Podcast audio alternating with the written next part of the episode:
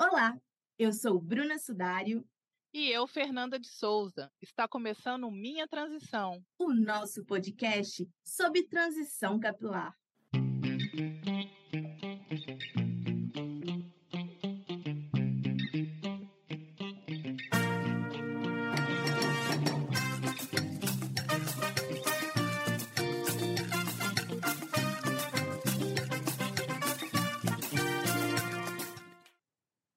Você aprendeu a cuidar do seu cabelo natural?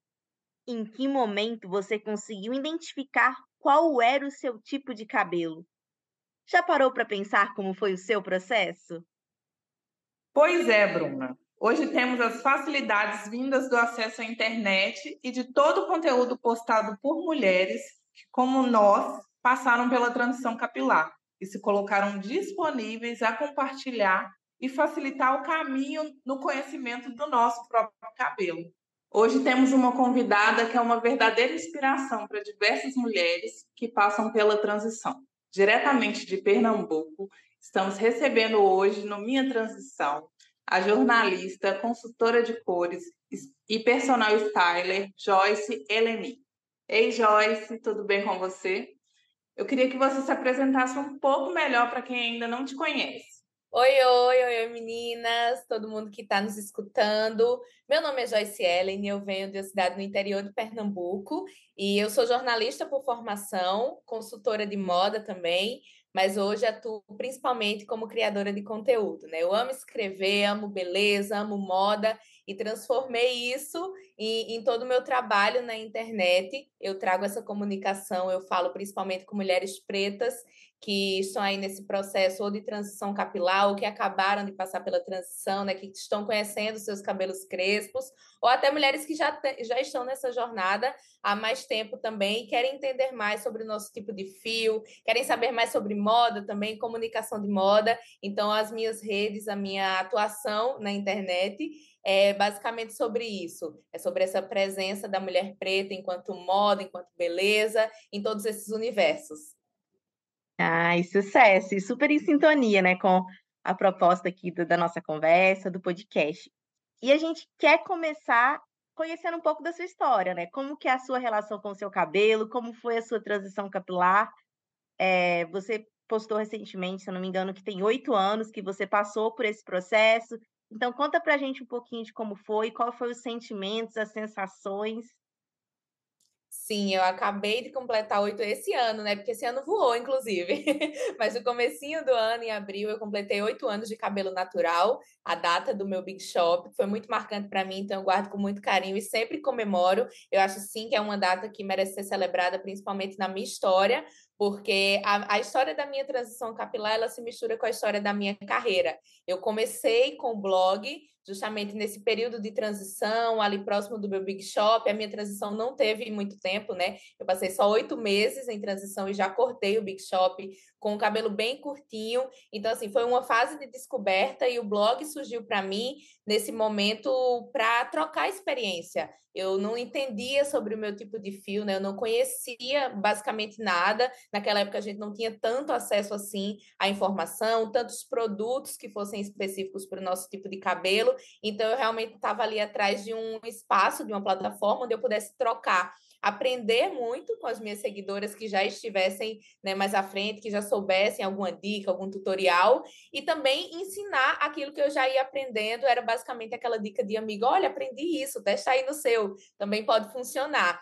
E foi dessa forma bem orgânica mesmo que eu comecei na internet, mas o meu processo com o meu cabelo ele veio antes, né? Eu morava na cidade do interior, eu nasci em Belo Jardim, que é uma cidade bem pequena aqui de Pernambuco, então, eu morava na casa dos meus pais e só quando eu saí de lá foi que eu entrei de fato em transição capilar. Então, assim, a, a transição capilar na minha vida ela tem um, um, peso muito grande porque ela se mistura com outros momentos e com outras tomadas de decisão, né, que, que tomaram rumo mesmo da minha vida. Essa questão da minha carreira, ter saído de casa muito cedo, muito nova, a faculdade, toda, todas essas fases que são muito importantes para a vida de qualquer pessoa, né? Que formam a gente, que a gente está ali entendendo o mundo, se entendendo e se entendendo no mundo.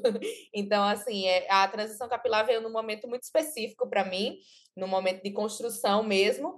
E a história do meu cabelo se mistura completamente com outras histórias da minha vida. É impossível falar sobre a minha carreira, sobre a minha autodescoberta, né, sobre esse autoconhecimento, sem mencionar a transição capilar na minha vida. E, e nesse processo, em que momento que você conseguiu identificar qual que é o, o tipo do fio do seu cabelo? Por exemplo, seu cabelo crespo, né? Porque a gente tem vários vários tipos, né? Como que foi para você identificar e como que você conseguiu identificar, né? Sim, eu acho que essa era uma grande busca. Hoje em dia, acho que existe menos disso, né? Mas lá no comecinho, né, naquela época 2014, 2015 da internet, do YouTube principalmente, existia muito essa coisa de, ai, qual é o meu tipo de fio? Quero saber qual é a curvatura tinha foto ilustrativa, né, mostrando ali o tamanho da curvatura, e era tudo quase que muito teórico, muito metódico. Se você, a sua curvatura é assim, então o seu tipo de cabelo é esse. Então, logo no começo, eu entrei nessa busca, né, de preciso descobrir descobrir qual é o meu tipo de cabelo. Mas depois eu fui entendendo que além de tudo, né, o crespo é muito diverso, existem diversas curvaturas ali, umas mais fechadas, um pouco, algumas um pouco mais abertas, ainda dentro do cabelo crespo, e eu entendi que tá tudo bem também misturar várias texturas. Então, no começo, eu identifiquei que eu tinha partes do meu cabelo ali que eram 4B, aqui na nuca era um pouco mais 4A, né, uma curvatura um pouco mais aberta, mas aqui em cima já não tinha tanta definição, então eu entendi que tinha, tinha algumas partes que eram 4C, e ao longo do tempo, né, o processo, essa maturidade mesmo, ao lidar com o meu cabelo, foi me fazendo entender que tá tudo bem ter vários tipos de cabelo, e foi a partir disso também que eu comecei a fazer uma curadoria melhor de qual tipo de tratamento o meu cabelo precisaria, né? Em que partes eu precisaria aplicar mais o produto para que aquele tratamento rendesse mais. Então, assim, é uma jornada de autodescoberta mesmo, de autoconhecimento em relação ao seu tipo de fio, para que você possa cuidar dele melhor. E eu só consegui fazer isso quando eu me libertei um pouco também dessas ideias que vêm meio pré-moldadas, né? Que a gente acha que, ah, não, meu cabelo é tipo 400, então ele tem que ser 100% assim, em todo momento, em todas as partes do meu fio, tem que ser essa curvatura, eu só vou usar produtos para esse tipo de fio. Então, eu fui me permitindo brincar, usar, né, usar outros produtos que não fossem necessariamente para esse tipo de curvatura, entender os ativos também. Então, foi uma jornada assim de experimentação. E uma jornada que faz a diferença, né? À medida que a gente vai se conhecendo, se permitindo. Tem um vídeo seu, que agora você fala também, um, um vídeo seu um pouco mais antigo que a gente viu, que você comenta um pouco da questão da família, né? Dessa aceitação familiar, e às vezes até de ouvir comentários, críticas, né? Porque eu acho que a gente está falando aqui do cabelo, mas até olhando um pouco para a moda. Às vezes a gente ouve muitas críticas sobre uma roupa que está usando, sobre um estilo que é o nosso estilo, às vezes, e as pessoas não entendem. Então, como que foi lidar com comentários, né, sobre o seu cabelo? se você também tiver já ouvido algum comentário relacionado com estilo, como que foi lidar com isso e, e como que é isso para você hoje? Nossa, com certeza, já ouvi muita coisa, principalmente em relação ao cabelo.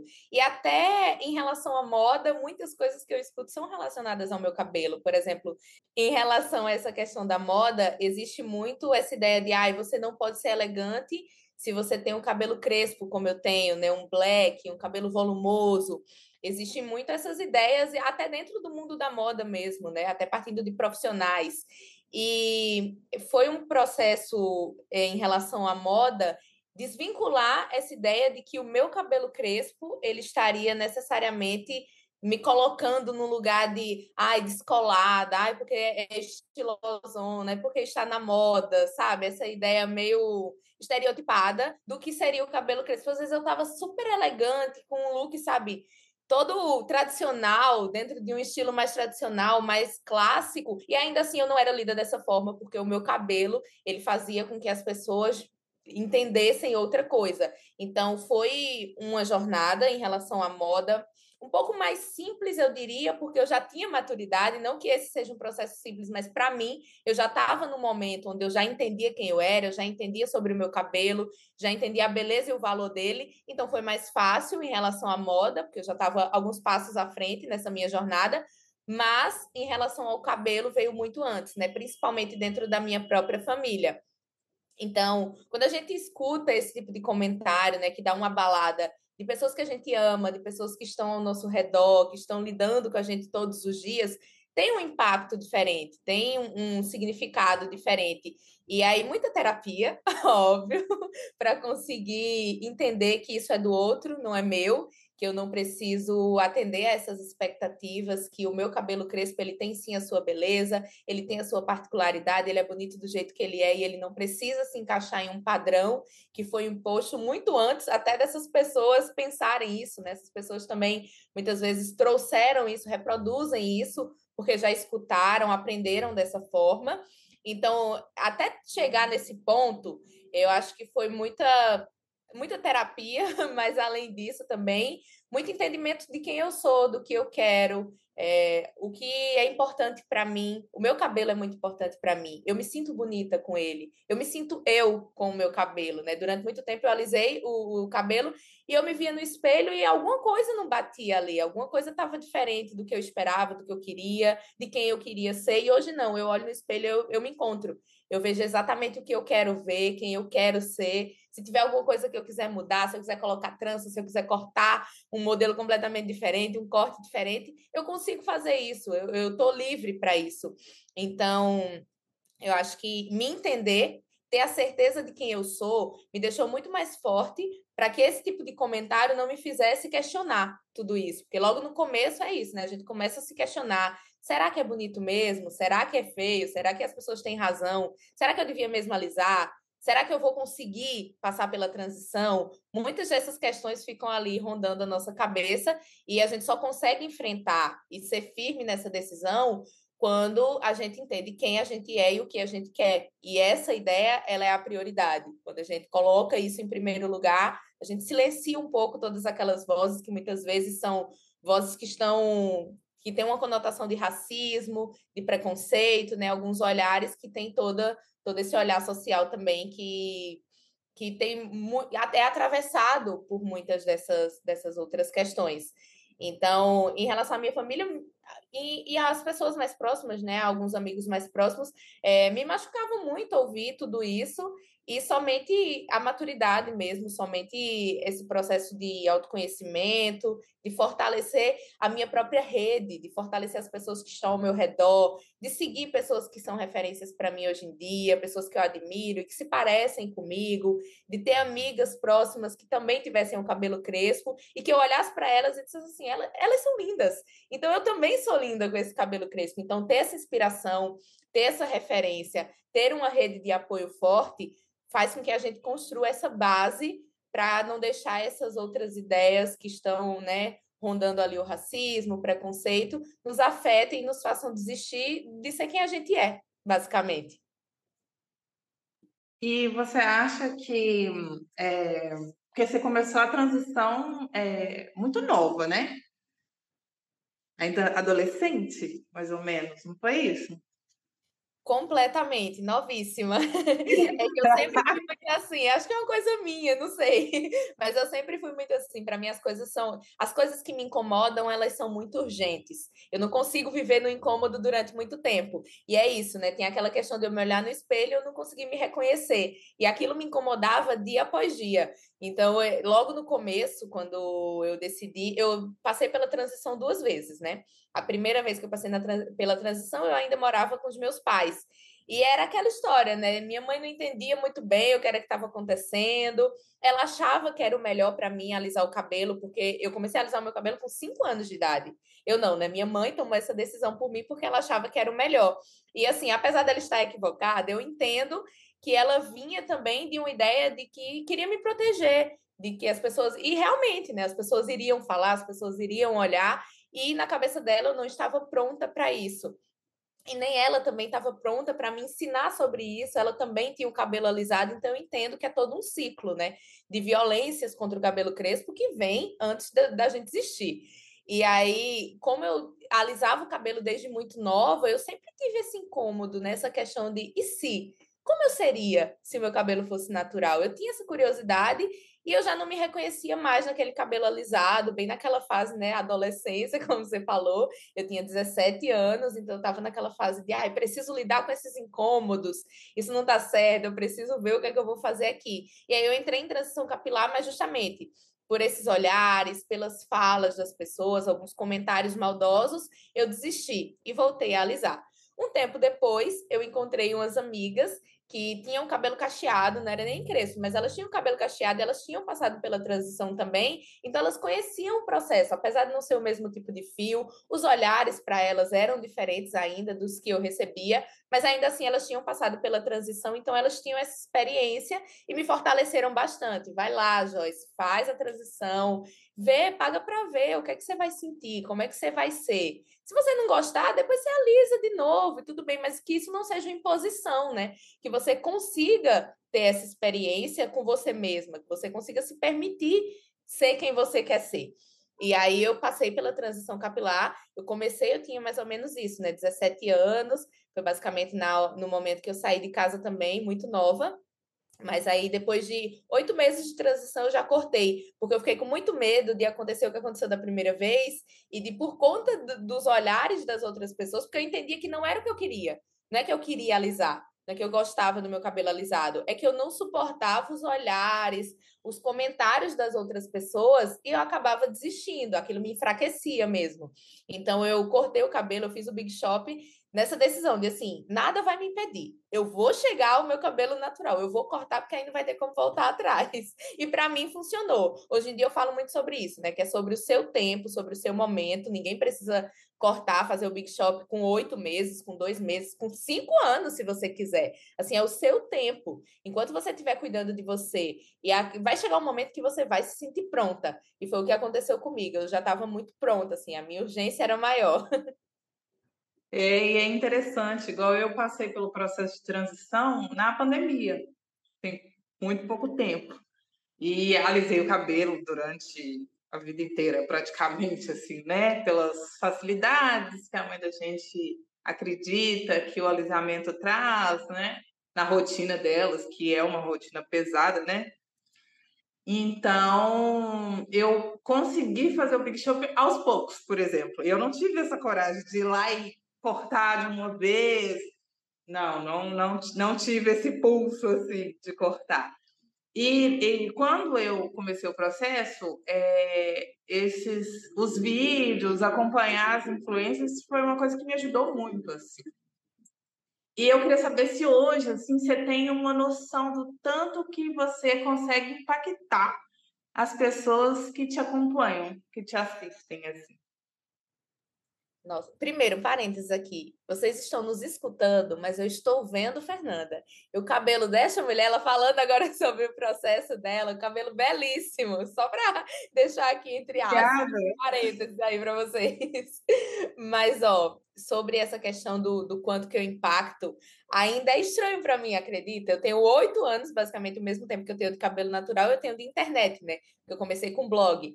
Então, em todo esse tempo, todas as vezes que chega alguém, eu estava inclusive comentando com Mariana, minha namorada, esses dias. É, a gente foi para um festival e lá eu encontrei várias seguidoras. E as meninas que chegavam para tirar foto comigo, em geral, assim, a maioria, eram mulheres pretas de cabelo crespo também.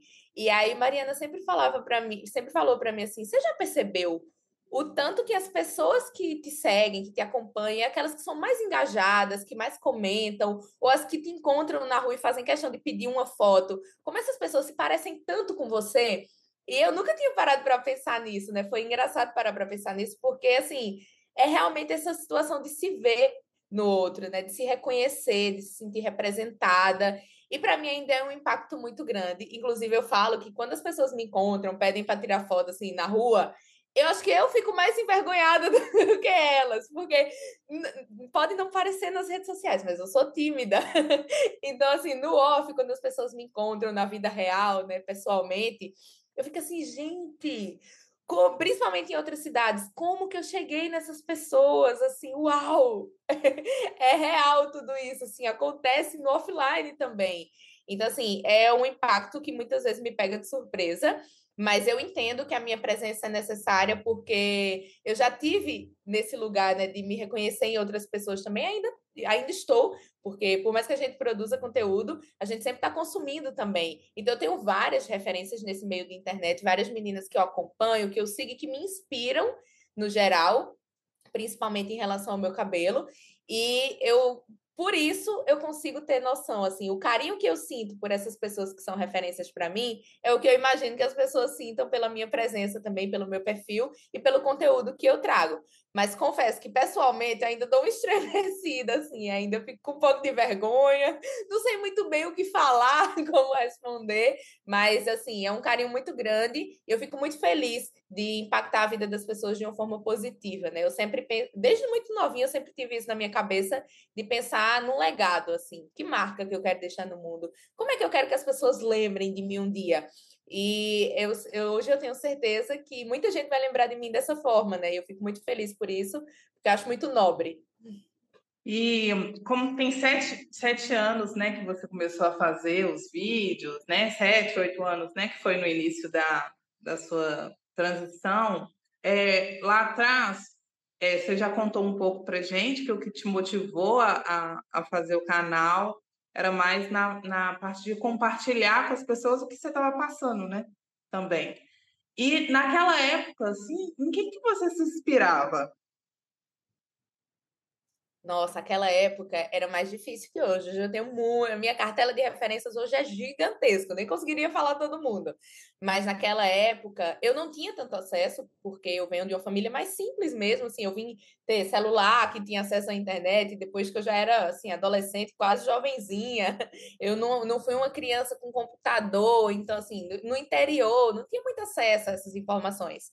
Mas o pouco que eu tinha, eu consegui acessar, né, esses canais, principalmente no YouTube, antigamente. Então, assim, quando eu já estava em transição, ali, Big Shop, mais ou menos nessa fase, eu lembro que tinha o canal da Ana Lídia, eu lembro que tinha Raíza Nicásio naquela época, e principalmente uma pessoa que foi muito importante para a minha jornada, que depois, inclusive, eu trabalhei junto com ela, foi Maraísa Fidelis porque as, a, os maiores nomes do nicho né, que existiam, eu acho que eram ela e Raíza Nicásio. Mas Raíza tinha um cabelo completamente diferente do meu. Então, com Maraísa, eu senti essa identificação do tipo de fio ser muito parecido e realmente o que ela indicava funcionava para mim. Depois a gente ter trabalhado na mesma marca também foi muito importante para mim.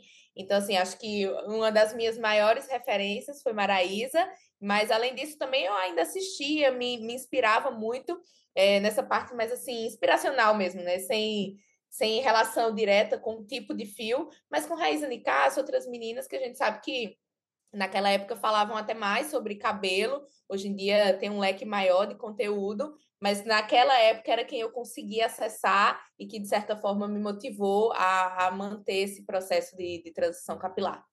Você foi falando aí esses nomes e eu fui lembrando da, do meu processo, né? Porque esse ano faz 10 anos que eu fiz a transição, então tem um tempo. Então, essas meninas que você citou, elas também foram perfis que eu acompanhei lá atrás. E a gente está chegando no final do nosso papo e a gente queria assim que você queria saber de você o que, que você diria para as outras mulheres que estão nos ouvindo estão aí nesse processo de se de se encontrar, né, de identificação mesmo, não só com o seu cabelo, mas com o seu estilo de roupa, com o seu né, com toda a sua ali personalidade. Então, o que você diria para essas mulheres? Eu acho que essa é uma das perguntas mais importantes e mais difíceis de responder, porque quando a gente está nessa lida com o nosso cabelo crespo, principalmente nessa etapa de transição capilar, tudo é muito particular, né? Ao mesmo tempo que a gente se conecta com tanta gente, que a gente se identifica com tanta gente, principalmente hoje em dia no online, que a gente vê as vivências de outras mulheres pretas, por exemplo, e consegue inserir a nossa jornada de certa forma, algum recorte que se pareça com o nosso, mas é tudo muito pessoal. Então, eu acho bem difícil falar assim no geral, mas eu acho que existe uma coisa assim que eu posso falar que é se conecte com você. Entenda quem você é, o que você quer, para que rumo você quer seguir. Se imagine lá na frente, sabe? Como é que você quer estar, onde você quer estar. É, Eu acho que tudo isso faz a gente ter noção de quem a gente é, principalmente, e como a gente já conversou aqui, né, mais no começo de, desse papo, é, é isso que vai te fazer ser firme nas suas decisões, é isso que vai te fazer ser firme, muitas vezes, diante, de, diante dessas situações de preconceito, e é isso que vai te fazer não desistir. Então, se você está na transição capilar, ou se você acabou de passar pela transição, se fortaleça de você e mantenha também essa rede de apoio ativa. As pessoas, preste atenção nas pessoas que estão ao seu redor, essas amigas que estão com você, as pessoas com quem você trabalha, as pessoas que você segue. É muito importante hoje a gente fazer essa curadoria no nosso feed, né? De pessoas que se parecem com a gente, porque você acaba muitas vezes projetando e se imaginando em lugares ou em situações que você não deveria estar, né? Assim, se cobrando para ser uma pessoa que você não é, que no fundo você nem quer ser, mas porque o meio acaba interferindo em tudo isso. Então, acho que você se fortalecer de quem você é e manter esse ambiente, manter essa rede de apoio ativa, potente e, e se cercar de pessoas que você admira nesse sentido faz toda a diferença. Maravilhosa. Ai. Só te agradecer, né, Fernanda?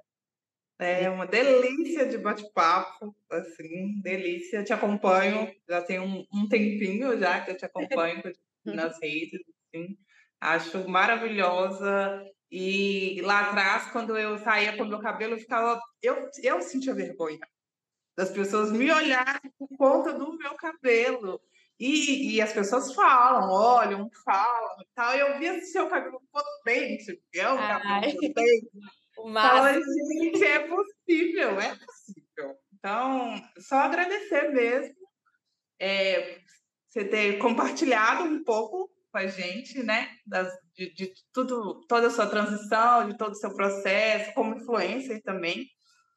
É, muito obrigada por tudo. É. Muito obrigada, meninas, pelo convite. Assim, eu fico profundamente tocada, de verdade, muito feliz em ter esse espaço, em poder falar para outras meninas, mulheres que já estiver, que estão agora num lugar que eu já estive, né? Então é muito importante para mim estar aqui. Muito, muito obrigada. E assim, só uma coisinha para acrescentar, para lembrar que muitas vezes a gente acha que por já ter passado esse processo, né, por já ter um cabelo enorme, lindo, crespo, volumoso, maravilhoso ali nas redes sociais, que a gente não sofre mais, né, que a gente não, não recebe mais esse tipo de comentário, ou que isso não nos abala mais, e assim, é um processo constante, é uma luta diária, é um, o processo de autoconhecimento, você muda a todo momento, né, então não tem como ele ser único para sua vida toda. É uma coisa que vai se transformando, mas aí com mais maturidade você vai aprendendo a lidar com isso da, da melhor forma. Então é isso, se fortaleçam, mas continuem se fortalecendo sempre,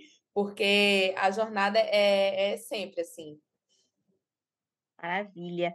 E para quem está nos ouvindo, que quer né, te seguir aí nas redes, acompanhar um pouco dos seus conteúdos, o seu arroba do Instagram é arroba soutipo4. Então fica aí o convite, né? Para poderem te acompanhar. E nesse clima de troca, de partilha, a gente encerra mais um episódio do Minha Transição.